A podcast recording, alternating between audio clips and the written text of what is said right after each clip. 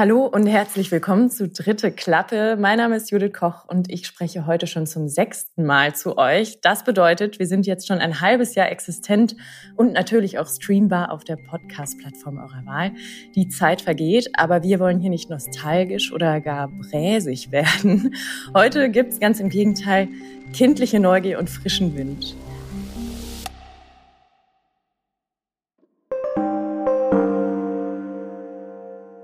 Heute dreht sich das hier alles rund um Kinder und Jugendliche, die in die Welt des Filmemachens eintauchen. Was reizt Kinder und Jugendliche an der Welt des Films, außer wahrscheinlich selbst gerne Filme zu schauen?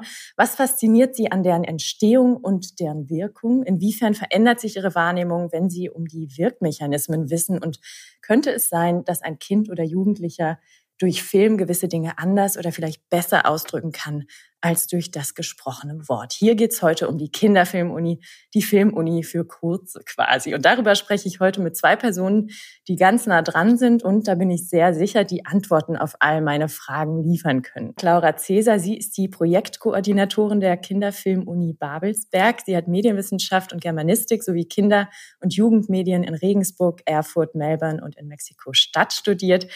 Seitdem ist sie als Medien- und speziell als Filmpädagogin tätig, unter anderem für Kinder- und Jugendfilmfestivals, darunter Cookie, das internationale Kurzfilmfestival für Kinder und Jugendliche Berlin. Sie gibt Workshops für Kinder und Jugendliche rund um Medien- und Filmbildung und organisiert und führt LehrerInnen Fortbildungen zur Filmbildung durch. Hallo, Laura. Es ist nicht alles, was ich jetzt gesagt habe, was du so machst, aber ähm, ich denke, da hören wir bestimmt gleich im Gespräch noch mehr. Ja, hallo. Ja, danke für die Einladung. Gerne. Amelie Schwarzer ist außerdem hier. Sie ist gelernte Medienkauffrau Digital und Print mit Zusatzqualifikation in der Medienwirtschaft und hat einen Master of Science in Ökonomie von der TU Dresden und hat unter anderem an der Université de Nantes studiert. Herzlich willkommen, Amelie. Ja, hallo Judith. Vielen Dank für die Einladung heute. Gerne. Sie ist, ähm, das ist auch ganz wichtig, Leiterin der Präsenzstelle Schwed in der Uckermark der Hochschule für nachhaltige Entwicklung Eberswalde. Und diese Präsenzstelle ist Teil der Präsenzstellen der Hochschulen des Landes Brandenburgs. Diese Präsenzstellen bieten als regionale Vertreterinnen der Hochschulen Einblicke in die wissenschaftliche Hochschullandschaft und das für Gesellschaft, Unternehmen, aber gleichermaßen auch für Studieninteressierte und auch kleine Studieninteressierte. Und bevor wir jetzt weiter besprechen, was Kinder und Jugendliche alles bei euch lernen oder dadurch lernen in der Kinderfilmuni, frage ich euch jetzt erstmal, was ihr zuletzt von Kindern gelernt habt. Ja, wir hatten ja tatsächlich gerade vergangenes Wochenende eine Kinderfilm-Uni, ähm, zwar digital. Ja, und ich habe da ähm, von Kindern mal wieder erlebt, wie es ist, sich einfach ergebnisoffen in etwas zu vertiefen. Das geht mir manchmal in meinem Alltag etwas verloren. Ich habe dann doch immer sehr das Ergebnis vor Augen und möchte irgendwo hinkommen. Und da fand ich es ganz schön, ja, zu erleben, wie ganz besonders ein kleiner Teilnehmer ähm, einfach ja losgelegt hat und kreativ war.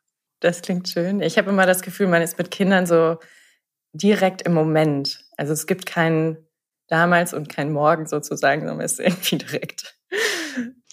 Na, ich denke, dass äh, oder eine ganz wichtige Sache, die man von Kindern mitnehmen kann, ist immer wieder auch eine Begeisterungsfähigkeit für Themen, für Neues, für was, was man noch nicht kennt und was man dann entdecken kann. Ähm, kannst du noch mal, kannst du noch mal einen Überblick geben, dass unsere Zuhörerinnen wissen, ähm, wie alles miteinander zusammenhängt und wo du quasi die Fäden überall in der Hand hältst? Genau, ja, tatsächlich vereint die Kinderfilm-Uni Babelsberg viele verschiedene Projekte. Ähm, sie gibt es auch schon seit 2007, also schon ganz schön lang, ähm, und wurde damals gegründet in Zusammenarbeit mit dem Thalia Kino und dem Filmmuseum Potsdam. Und ähm, ist seitdem ja ein, ein großes Projekt, genau, was eben eine Vorlesungsreihe anbietet, die richtet sich an den verschiedenen Filmgewerken, also den Studiengängen eigentlich der Filmuni. Und Dozierende der Filmuni ähm, teilen dann ihr ExpertInnenwissen mit den Kindern. Genau, und dann melden die sich sozusagen für einen Vorlesungszyklus an, immer pro Jahr. Also das ist die reguläre Kinderfilm-Uni Babelsberg. Ähm, und seit ein paar Jahren kommt auch noch zusätzlich hinzu, dass ähm, die Kinderfilm-Uni auch ein Seminar ist, also das Kinderfilm-Uni-Seminar, was ähm, was die Studierenden belegen können. Und in dem Seminar können sie auch selbst Konzepte entwickeln und dann auch Workshops durchführen ähm, rund um das Thema Film. Genau, also da gibt es ganz verschiedene Angebote. Und sonst ist es auch so, dass die Kinder, die bei diesem Vorlesungszyklus teilnehmen, sich dann auch für diese Workshop-Angebote bewerben können. Genau, das wird dann noch ergänzt zusätzlich um Exkursionen und äh, früher gab es beispielsweise auch einen Kreativwettbewerb. Genau, also das ist sozusagen die Kinderfilm-Uni Babelsberg. Und äh, seit letztem Jahr kommt, kam dann das Präsenzstellenprojekt dazu. Ähm, und das haben wir eben dann genannt Kinderfilm-Uni on Tour ähm, und auch die junge Film-Uni on Tour. Ähm, und da ist es auch die Vorlesungsreihe der Kinderfilm-Uni, die dann aber diesmal durch Brandenburg tourt und die verschiedenen Standorte der Präsenzstellen der Hochschulen des Landes Brandenburg besucht mit dieser Vortragsreihe. Und ähm, was neu ist ähm, seit letztem Jahr ist eben auch die junge Filmuni. Also das bedeutet die Vortragsreihe, die dann für die Zielgruppe Jugendliche angeboten wird. Wir haben ja jetzt gerade schon von dir, Amelie, gehört, dass es eine Veranstaltung gab in, in Schwedt an der Präsenzstelle. Was genau ist da abgelaufen? Das war ja Teil der Kinderfilmuni ähm, oder der Ausgabe 2021, wie wir wissen, natürlich ähm, digital. Ähm, welche Inhalte habt ihr da den Kindern beigebracht? Ähm, unter welchem Motto stand das? Kannst du das mal kurz skizzieren? Du hast recht, wir mussten es letztlich dann auch ähm, in den digitalen Raum verlegen, was natürlich Herausforderungen birgt. Ähm, aber dennoch, glaube ich, kam das Thema ganz gut bei den Teilnehmenden, die sich dann trotzdem vor den Bildschirm eingefunden haben, an. Und zwar war das Thema ähm, das, das, das Leben einer Kamerafrau oder wie, wie kommen die Filme zu ihren Bildern. Und da hat eine Dozentin der Filmuni, ähm, Merle Jote, hat da den Kindern ganz spannende Einblicke gegeben. Ich kenne die äh, Filmuni tatsächlich nur in Zeiten der Pandemie, aber ähm, mir wurde berichtet, dass die Filmuni eigentlich ganz interaktive äh, Vorträge anbietet und genau den Punkt, den du jetzt nennst, dieses Mitmachen, selbst ausprobieren, da als ganz zentralen Kern in ihren Veranstaltungen doch verankert hat. Und im digitalen Raum ist das natürlich ähm, schwer zu realisieren. Das heißt, es, die Kinder konnten folgen, konnten sich selber ihre Gedanken machen, konnten mitdiskutieren, aber das tatsächliche Ausprobieren, selber mal durch eine Kamera gucken, war leider nicht zu mhm. realisieren. Genau, ja, ich wollte gerne ergänzen, ähm, weil die Kameravorlesung von Merle Jote, die ähm, wird auch nochmal stattfinden im Rahmen unserer Tour. Und da hoffen wir natürlich, dass wir dann tatsächlich eine Präsenzveranstaltung anbieten können in Brandenburg. Ähm, und äh, dort wird es schon so sein, wie sonst auch bei der Kinderfilm-Uni Babelsberg, dass äh, Merle verschiedene Kameras mitbringt, verschiedene Objektive auch mitbringt und die Kinder das dann auch selber ausprobieren können. Mhm. Ich könnte mir ja schon vorstellen, also ich erinnere mich an meine eigene journalistische Ausbildung, als mir erklärt wurde, wo welche Linse und was weiß ich, äh, das ganze Kamera Kuriosum quasi betreffend ähm, uns erklärt wurde, als ich äh, zum ersten Mal alleine mit diesem mega schweren Gerät auf der Schulter äh, drehen musste. Und ähm, allein schon diese Anschlussregeln zu kapieren. Also ich, ich war da vielleicht einfach, ich, ich mache lieber Hörfunk, sagen wir so. Ich habe lieber mein Aufnahmegerät, das kleine, dabei. Das ist doch eine ganz schön komplizierte Sache, auch für Erwachsene, angeblich erwachsene Menschen wie mich. Ähm, wie, also äh, wie, wie reagieren die Kinder darauf? Ist das für die irgendwie nur eine eine tolle Spielerei oder sind manche überfordert? Wie geht ihr damit um, wenn ihr merkt, das ist vielleicht zu komplex? Ähm, Amelie, wie erlebst du das? Ja, vielleicht ein Kommentar von mir auch als mehr oder weniger Fachfremde. Genau das, was du sagst. Ich empfinde diese Vorträge auch als komplex und denke, verrückt, äh, ist das tatsächlich altersgerecht?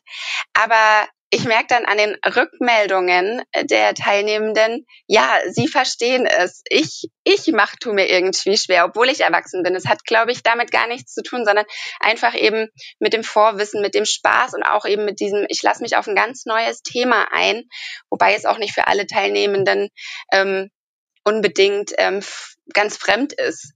Ähm, manche haben ja dann auch schon in der Schule Projekte gemacht und ähm, ich bin da wirklich beeindruckt von den Kindern, ähm, wie sehr sie sich doch da mitreißen lassen und auch einlassen auf das Format einer Vorlesung. Es ist ja dann doch für die meisten Kinder klar, es ist, sie kennen den Unterricht, aber es sind tatsächlich auch immer 90 Minuten Einheiten und ähm, das, das ist tatsächlich, man sagen kann, sie sitzen in ihrer allerersten Vorlesung. Und wie gesagt, ich bin da immer wieder begeistert von den Teilnehmenden, die, die da gar kein Problem sehen, so wie ich als Erwachsene. Welche Inhalte werden ansonsten noch vermittelt? Sind das quasi Blaupausen vom normalen Filmuni-Seminarplan? Also kann man sich vorstellen, dass einfach die, diese, diese Vorlesungen, die es regulär gibt oder die, die Studiengänge komprimiert in einen ähm, Workshop oder in eine Kindervorlesung oder Jugendlichenvorlesung äh, übersetzt werden? Oder wie gestaltet ihr da das Programm? Mhm. Ähm, also wenn man so möchte, dann wird pro Studiengang sozusagen eine Vorlesung angeboten, aber natürlich auf dem Niveau für Kinder, so dass es für die Kinder auch verständlich ist und dass es ein guter, äh, eine gute Einführung ist in das Thema. Genau, ähm, zum Beispiel waren bisher die verschiedenen Themen ähm, eben Kamera, was schon gesagt wurde, ähm, aber wir haben auch Montage als Thema, ähm, Außerdem äh, Regie ganz neu für Jugendliche, dann auch Drehbuch und Dramaturgie. Genau, ich habe immer noch nicht alle genannt, aber sozusagen ein Vorlesungszyklus besteht dann daraus, dass man pro Vorlesung ein Filmgewerk kennenlernt oder auch einen Bereich, in dem man potenziell auch arbeiten könnte oder der interessant ist für die Kinder und Jugendlichen meine erste, meine erste Präsenzveranstaltung in einer Universität, so an der RWTH Aachen. Dort ging es um Photovoltaikanlagen und ich hatte überhaupt keine Ahnung. Ich dachte, ich möchte nie wieder ein Uni-Gebäude betreten. Das war alles schrecklich kalt, anonym und steril und ich habe mich überhaupt gar nicht für diese äh, Dinge interessiert, die mir da äh, ja einen Tag lang quasi ähm, gezeigt wurden und und wenn ich jetzt aber naturwissenschaftlich sehr, sehr affin gewesen wäre, hätte das natürlich ganz anders aussehen können. Dann hätte ich wahrscheinlich äh, mit großer Begeisterung dort gesessen. Ähm, was habt ihr denn für einen Eindruck, mit welchem Background, mit welchem Hintergrund die Kinder und Jugendlichen kommen? Sind das wirklich Kinder und Jugendliche, die im, Sinn haben, ähm, das quasi beruflich später mal zu machen und den, den Studiengang zu, zu wählen? Ich kann natürlich jetzt nur für unsere beiden Veranstaltungen ähm, in Schwed oder für die Uckermark sprechen und ähm, da war es natürlich so, dass Film und Fernsehen ähm, natürlich ein Thema ist, das leicht zugänglich im ersten Schritt ist. Wie du sagst, Judith, alle gucken gerne Filme und interessieren sich dann natürlich dafür, was dahinter steckt, so dass es natürlich schon unsere Absicht ist, auch das Studium an der Filmuni unseren ockermärkischen Schülerinnen und Schülern näher zu bringen. Aber tatsächlich in den Gesprächen mit, mit einigen Teilnehmenden, die ich dann doch geführt habe, kam schon raus, dass da alles Mögliche an Studieninteressen dabei ist. Also jemand möchte unbedingt in die Verwaltung, was vielleicht eine Aussage war, die mich und den Dozenten doch ver verwundert hat, ähm, so einen Studienwunsch direkt zu äußern. Aber ist natürlich legitim, sich dann dennoch auch für das Filmemachen begeistern zu können. Und ähm, andere waren noch unentschlossen und sind auch teilweise erst durch die Veranstaltung überhaupt auf die Idee gekommen, dass man das ja tatsächlich auch als Berufswunsch ernsthaft in Betracht ziehen kann. Und da war es natürlich dann auch schön, dass da direkt ähm, ja, Dozenten, Dozierende der Filmuni oder auch ähm, Laura zugegen war, die dann auch direkt dazu mal berichten können, was kann man denn eigentlich auch mit einem Studium der Filmuniversität Babelsberg anfangen, um damit auch Geld zu verdienen. Mhm. Ja, ein paar sind auf jeden Fall immer dabei, die sagen, ja, sie könnten sich das auf jeden Fall vorstellen, äh, auch in dem Bereich zu arbeiten oder im Film generell. Ja, und das ist immer toll, weil ein Ziel der Kinderfilmuni ist ja auch tatsächlich, ähm, die Universitäten so ein bisschen von ihrem Elfenbeinturm zu holen und äh, eine Zugänglichkeit zu schaffen. Also gerade auch aus einem inklusiven Gedanken raus, äh, zu sagen, nee, eine Hochschule sollte erreichbar sein für alle. Und äh, ihr könnt ihr euch hier auch bewerben und ihr könnt hier auch studieren, auch wenn das vielleicht vorher undenkbar war, weil man je nach Hintergrund das vorher gar nicht für sich für möglich gehalten hat oder auch nach Erfahrungen, die man gemacht hat. Wir gehen gleich nochmal auf die Zugänglichkeit oder den Zugang zu Universitäten ein, was ja auch ein ganz, ganz großer Bestandteil dieser Idee ist, diese Präsenzstellenkooperationen, ähm, wenn ich das richtig verstanden habe, zu etablieren. Es ist ja so, dass es jetzt nicht nur diese technischen Seminare gibt. Es gibt, du hattest das Einstiegs schon alles aufgezählt, Laura, auch Storytelling, solche verschiedensten Aspekte des Filmemachens. Ähm, in Zeiten von YouTube, TikTok, Instagram lernen ja quasi Kinder und Jugendliche ähm, zumindest diese kurzen Clips zu produzieren. Jeder kann das machen, jeder hat irgendwas darzustellen. Merkt ihr da, oder du jetzt, Laura, ähm, dass es was ganz anderes ist, wenn denen jetzt ein Storytelling-Seminar beibringt. Ähm, wir machen jetzt einen Handlungsbogen, es soll eine richtige Geschichte entstehen. Oder ist es schon so, dass man sagen kann, die bringen irgendwie Vorkenntnisse mit, die wissen, was ein Achsensprung ist, die wissen, was ein Anschluss ist. Also einerseits kann es natürlich sein, dass ich schon ganz viele Handyfilme gemacht habe oder vielleicht sogar auf TikTok und Instagram hochgeladen habe. Ähm, aber trotzdem ist es spannend, etwas zu lernen über Bildsprache, über Perspektiven, über Einstellungen, also so, oder auch über Tiefenschärfe, über verschiedene Brennweiten. Also da gibt's ja noch so viel mehr, was man wissen kann, wo es einfach toll ist, dieses Wissen auch zu erwerben und Art ja, wie eine Art Mentor, Mentorin, dieses Wissen auch an die Hand zu bekommen. Und dann gibt's aber auch die, die da nicht mitgedacht werden, die vielleicht also gar keine Endgeräte zu Hause zur Verfügung haben. Also deren Haushalt nicht ein Tablet und ein Handy für jeden oder wie auch immer äh, hat, sondern die einfach die Geräte gar nicht haben. Und auch die muss man abholen und auch die muss man mitdenken.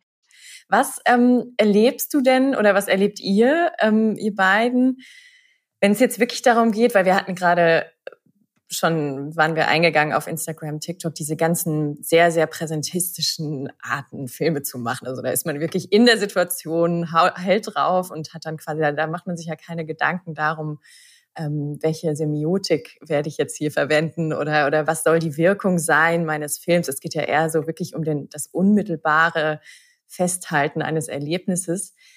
Wie reagieren die Kinder und Jugendlichen, wenn sie wirklich erstmal merken, ah, hat deswegen wirkt das jetzt so auf mich, deswegen macht mich jetzt diese Szene vielleicht neugierig, traurig, ähm, erschrickt sie mich. Ja, also einerseits viele Aha-Momente. genau, also weil man eben ja sich ganz genau die, also auch anschaut, wie Filme wirken und wodurch wird diese Wirkung erzielt. Also ein Beispiel wäre auch Filmmusik oder Sounddesign. Ähm, und da kann man natürlich auch in die Tiefe gehen und dann mal schauen, aha, wie ist denn so ein Film überhaupt aufgebaut? Was führt da zu, also was führt zu welcher Wirkung? Ähm, genau, und das, damit kann man auch viele Kinder begeistern. Also es begeistert ja auch mich die ganze Zeit immer noch. es geht ja auch ein bisschen darum, dass man einfach viele verschiedene der Berufsfelder kennenlernt, die mit Film zusammenhängen. Ähm, auch dieses Jahr ist ein Workshop entstanden, ähm, der dann auch durchgeführt wurde von Studierenden der Filmuni zum Thema Synchronsprechen. Und dann ging es natürlich darum, wie kann ich auch meine Stimme einsetzen, um Emotionen zu transportieren und um etwas Bestimmtes auszudrücken. Welche Übungen gibt es da, welche Methoden? Und äh, genau, das haben die zwei Studierenden auf jeden Fall ganz toll gemacht. Und die Kinder hatten da auch einen großen Spaß daran, eine große Freude. Das war auf jeden Fall ein tolles Erlebnis.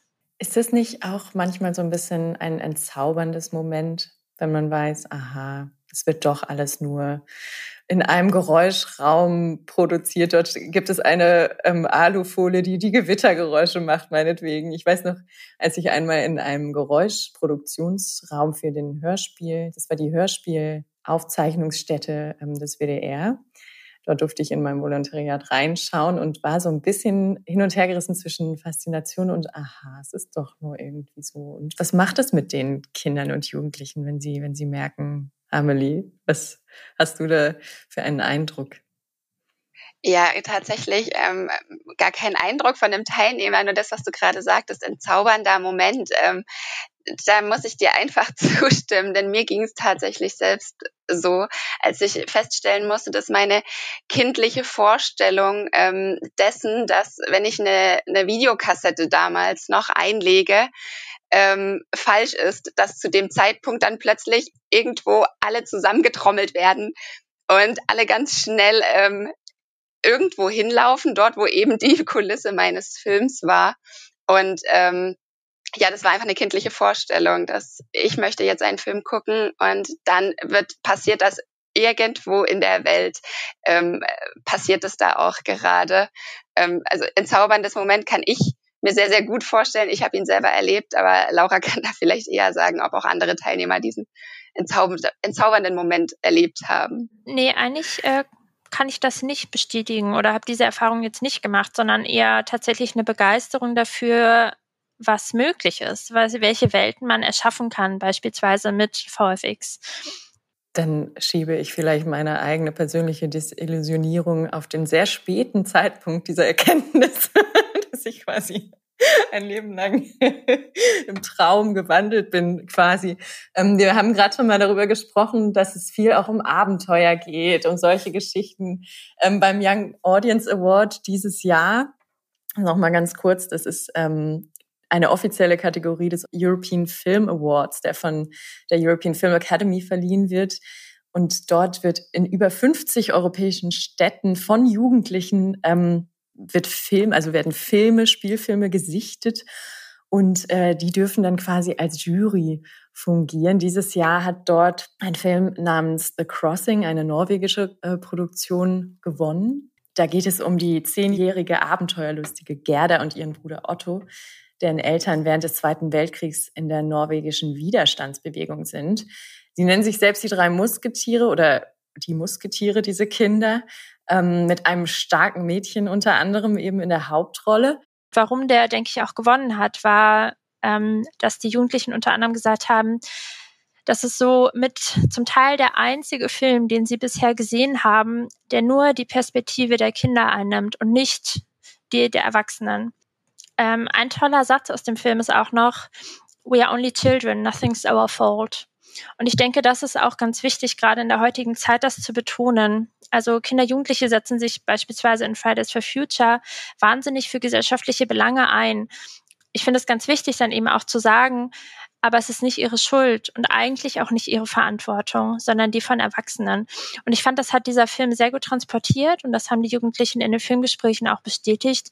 Und ich denke, das ist ein großer Grund, warum der gewonnen hat. Mhm.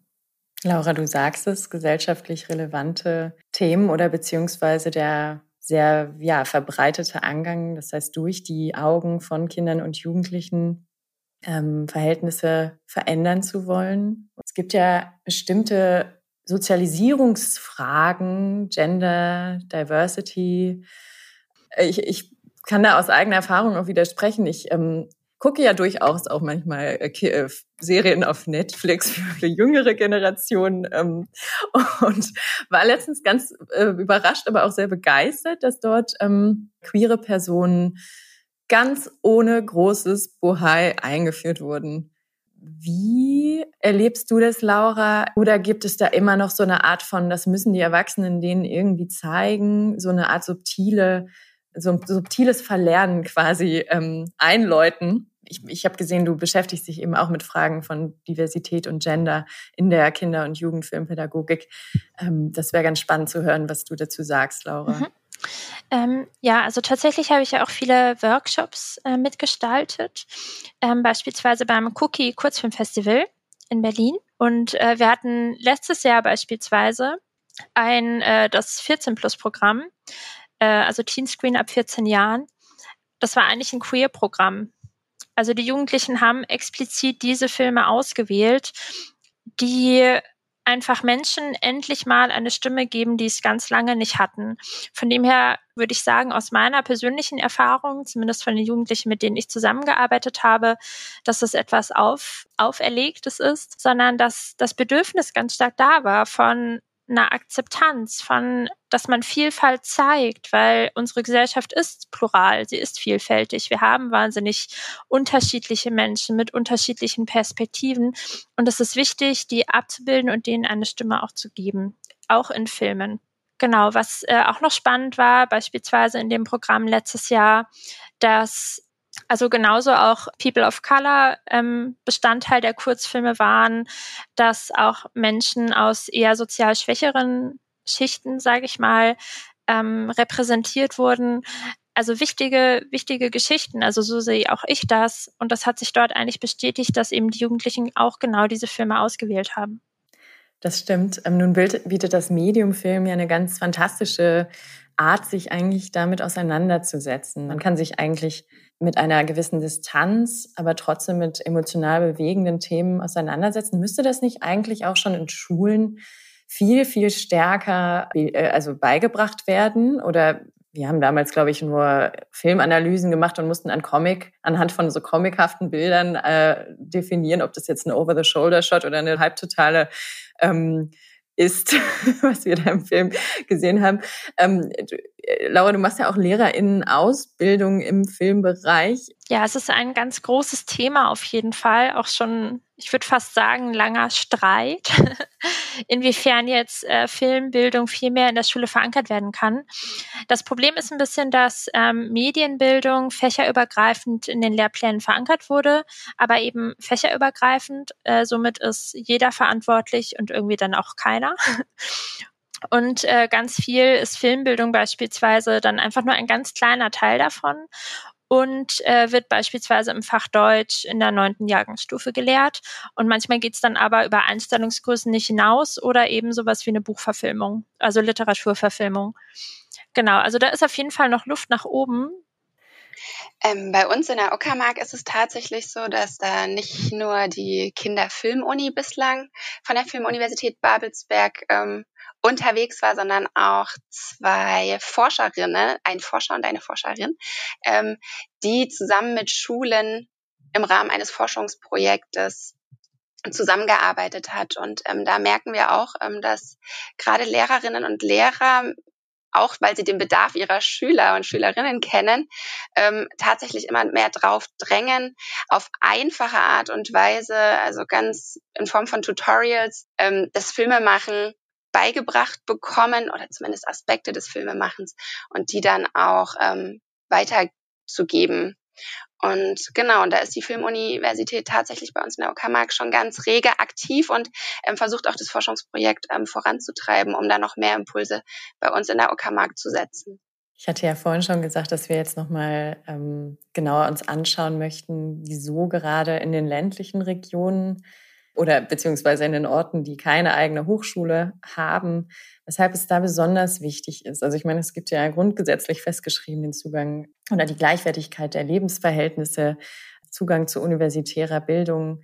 War das die Idee dahinter, dass man sagt, man möchte quasi ähm, den, den Kindern und Jugendlichen die Universität zu ihnen bringen, wenn sie schon vielleicht weniger Chancen haben oder weniger geneigt sind, äh, sich das mal anzuschauen? Ähm, oder weshalb gerade der Standort?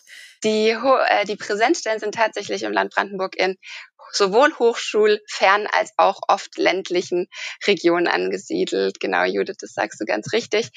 Ähm, die Idee ist ähm, tatsächlich, das Ganze geht auf eine Initiative unseres Ministerpräsidenten Dietmar Woidke zurück, zumindest in der Form, wie die Präsenzstellen heute bestehen, dass sie jeweils an einem sogenannten regionalen Wachstumskern angedockt sind. Also dieser Begriff regionaler Wachstumskern, der ist vielleicht ein bisschen sperrig, aber es bedeutet eigentlich einfach, dass im Land Brandenburg ähm, gewisse Städte ausgemacht wurden, die sich als Arbeitsplatzzentrum, als wirtschaftliches Zentrum ähm, in Brandenburg herauskristallisiert haben und deswegen natürlich auch für die, für die Entwicklung der Region eine maßgebende Rolle spielen. Ähm, die wirken natürlich dann auch auf ihre umliegenden Kommunen, Dörfer, ähm, sodass quasi diese regionalen Wachstumskerne quasi für die Landesregierung in mehrerlei Hinsicht immer wieder im Fokus sind und eben auch bei dem Gedanken, ähm, wo, wo braucht es quasi den Zugang zu Hochschulen und Jetzt gerade für Schwedt kann ich sagen, dass die nächstgelegene Hochschule die Hochschule für nachhaltige Entwicklung in Eberswalde. Ähm, das sind aber dennoch ähm, so circa 50 Kilometer und ähm, es ist eine Region auch, die ist stark industriell geprägt. Also das heißt, so der Schritt in die Berufsausbildung, der liegt für manche näher als der Gang an die Universität.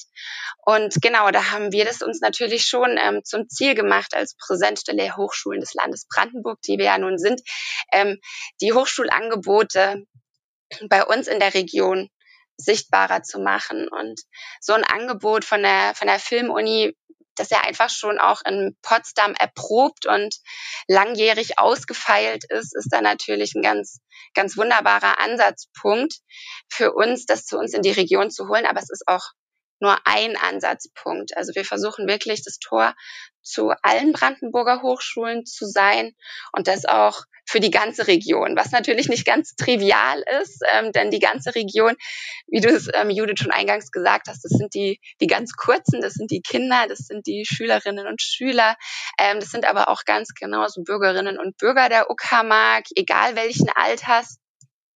Aber natürlich geht es auch darum, ähm, die Unternehmen der Region mit relevanten Partnern der Hochschulen ähm, zu vernetzen. Da sind wir natürlich dann beim heißen Thema des Transfers angelangt. Also manchmal ist es einfach so tatsächlich, dass Unternehmen einfach selber Kontakte direkt zu den Hochschulen knüpfen. Aber wir versuchen natürlich durchaus Impulse zu setzen, ähm, uns ins Bewusstsein zu spielen, was uns auch schon gelungen ist. Und es gelingt natürlich immer dann ganz besonders gut, wenn es konkrete Ansatzpunkte gibt, wie beispielsweise an Hochschulen werden werden Projekte initiiert, für die regionale Partner gesucht werden. Also das ist aktuell noch der Weg, jetzt gerade in Richtung der Unternehmen, der häufiger passiert. Also quasi die Idee entsteht an der Hochschule und man möchte die, das Wissen, die Idee, das Projekt gemeinsam mit einem Partner in der Region umsetzen. Aber Transfer ist genau eben nicht nur in diese eine Richtung, sondern Transfer bedeutet ganz genauso auch, dass Fragestellungen und Problemstellungen aus der Region aufgegriffen werden sollen und dann wiederum zurück an die Hochschulen gespielt werden. Und genau, und das ist natürlich eine Herausforderung, ähm, denn große Unternehmen haben in der Regel oft selber schon ihre Kontakte zu den Hochschulen und ähm, haben dafür auch einfach Kapazitäten. Und da besteht eigentlich auch so die Herausforderung unserer Arbeit, jetzt gerade die kleineren und die mittleren Unternehmen da auch mitzunehmen und da auch mit ihren Bedarfen abzuholen.